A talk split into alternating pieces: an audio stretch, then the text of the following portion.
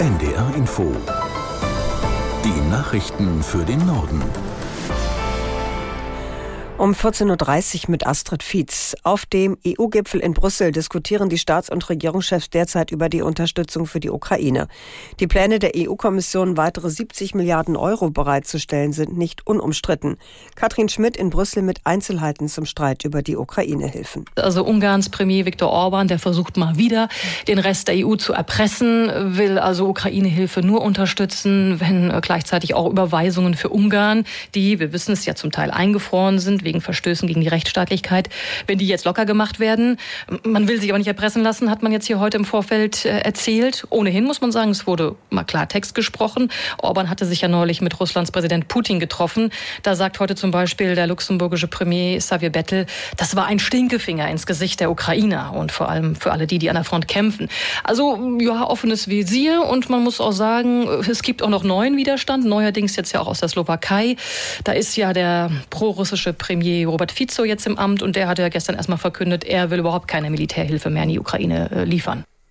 Die israelische Armee hat nach eigenen Angaben in den vergangenen 24 Stunden mehr als 250 Ziele im Gazastreifen angegriffen.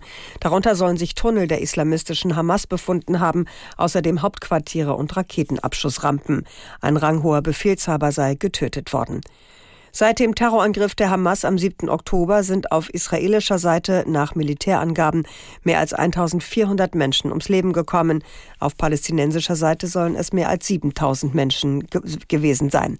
Diese Zahlen hat das Gesundheitsministerium in Gaza genannt, das von der Hamas kontrolliert wird. Die Polizeikontrollen an den Grenzen zu Polen, der Schweiz und Tschechien werden verlängert. Es gebe weiterhin zu viele irreguläre Einreisen und Schleusungen, teilte das Bundesinnenministerium mit. Aus Berlin Philipp Eckstein. Seit dem 16. Oktober kontrolliert die Polizei verstärkt an den Grenzen zur Schweiz und zu Polen und Tschechien. Und zwar auch mit stationären Grenzkontrollen. In den ersten zehn Tagen wurden dabei laut vorläufigen Zahlen 3700 unerlaubte Einreisen festgestellt. Das teilte eine Sprecherin des Bundesinnenministeriums mit.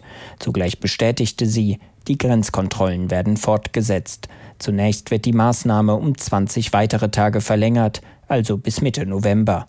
Die Bundespolizei habe damit jetzt weiterhin die Möglichkeit, flexibel und je nach aktueller Lage stationäre und mobile Grenzkontrollen durchzuführen. An den Grenzen zwischen Österreich und Bayern gibt es solche Kontrollen bereits seit 2015. Im lippischen Hornbad Meinberg in Nordrhein-Westfalen hat die Polizei drei Jugendliche wegen mutmaßlichen Mordes festgenommen. Ein 14-Jähriger und zwei 15-Jährige stehen im Verdacht, das Opfer getötet und die Tat gefilmt zu haben. Alle drei kommen heute vor den Haftrichter. Aus Hornbad Meinberg, Tim Belke. Die Jugendlichen sollen ihr Opfer zufällig getroffen haben. Wie genau es zu der gewalttätigen Auseinandersetzung kam, ist unklar. Auf dem Video, das die Jugendlichen verbreitet haben sollen, ist laut Staatsanwaltschaft zu sehen, wie der 14-Jährige und einer der beiden 15-Jährigen auf das Opfer einschlagen. Der andere 15-Jährige hat die Tat offenbar gefilmt und gleichzeitig ein Messer geführt. Nach der Tat sollen die Jugendlichen das Video über soziale Medien verbreitet haben. Ein Zeuge hat einen der Jugendlichen erkannt und sich daraufhin bei der Polizei gemeldet. Die beiden 15-Jährigen hätten die Tat zugegeben, sagte der zuständige Staatsanwalt. Da alle drei das 14. Lebensjahr vollendet haben, sind sie strafmündig. Die Bundesregierung hat Kontakte zu dem kriselnden Energietechnikkonzerns Siemens Energy bestätigt. Eine Sprecherin des Bundeswirtschaftsministeriums sagte, man sei mit dem für die Energiewende in Deutschland wichtigen Unternehmen in intensiven Gesprächen. Aus Berlin Hans-Joachim Viehweger. Bei Siemens Energy handle es sich um ein für die Transformation relevantes Unternehmen. Das sei der Bundesregierung bewusst, erklärte der stellvertretende Regierungssprecher Wolfgang Büchner. Welche Konsequenzen das hat und ob der Bund das Unternehmen gegebenenfalls stützen nutzen wird, dazu könne man aber derzeit nichts sagen. Das 2020 aus dem Siemens-Konzern herausgelöste Unternehmen hat akute Probleme in der Windkraftsparte. Für bestimmte Anlagen an Land können Unternehmensangaben zufolge vorerst keine weiteren Aufträge angenommen werden. Man spreche mit dem Bund über mögliche staatliche Bürgschaften für Großprojekte. Die Deutsche Bahn will bei den anstehenden Tarifverhandlungen mit der Lokführergewerkschaft GDL von Anfang an auf externe Moderation setzen. Bahnvorstand Seiler sagte, das Unternehmen wolle mit Konfliktberatung im Stile einer Schlichtung in die Gespräche gehen. Aus Berlin Johannes Frevel. Vor dem Ende der Friedenspflicht im Tarifvertrag der Lokführer bei der Deutschen Bahn deutet sich eine harte Tarifauseinandersetzung an. Die Lokführergewerkschaft GDL verlangt eine um drei Arbeitsstunden gekürzte 35-Stunden-Woche ohne Lohnabschlag, monatlich 555 Euro mehr Geld und eine Inflationsausgleichsprämie.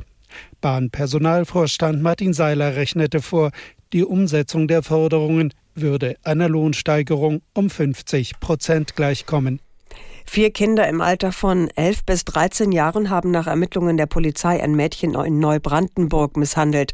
Die 13-Jährige soll über mehrere Stunden hinweg verfolgt, geschlagen, getreten und mit einem Messer bedroht worden sein, so eine Polizeisprecherin. Die Verdächtigen hätten davon Videos gemacht und diese verbreitet. Mehrere Passanten sollen dem Opfer außerdem Hilfe verweigert haben und weitergegangen sein. Die Angreifer sollen nicht strafmündig sein. Die Staatsanwaltschaft muss jetzt entscheiden, welche Konsequenzen der Vorfall hat. Das waren die Nachrichten.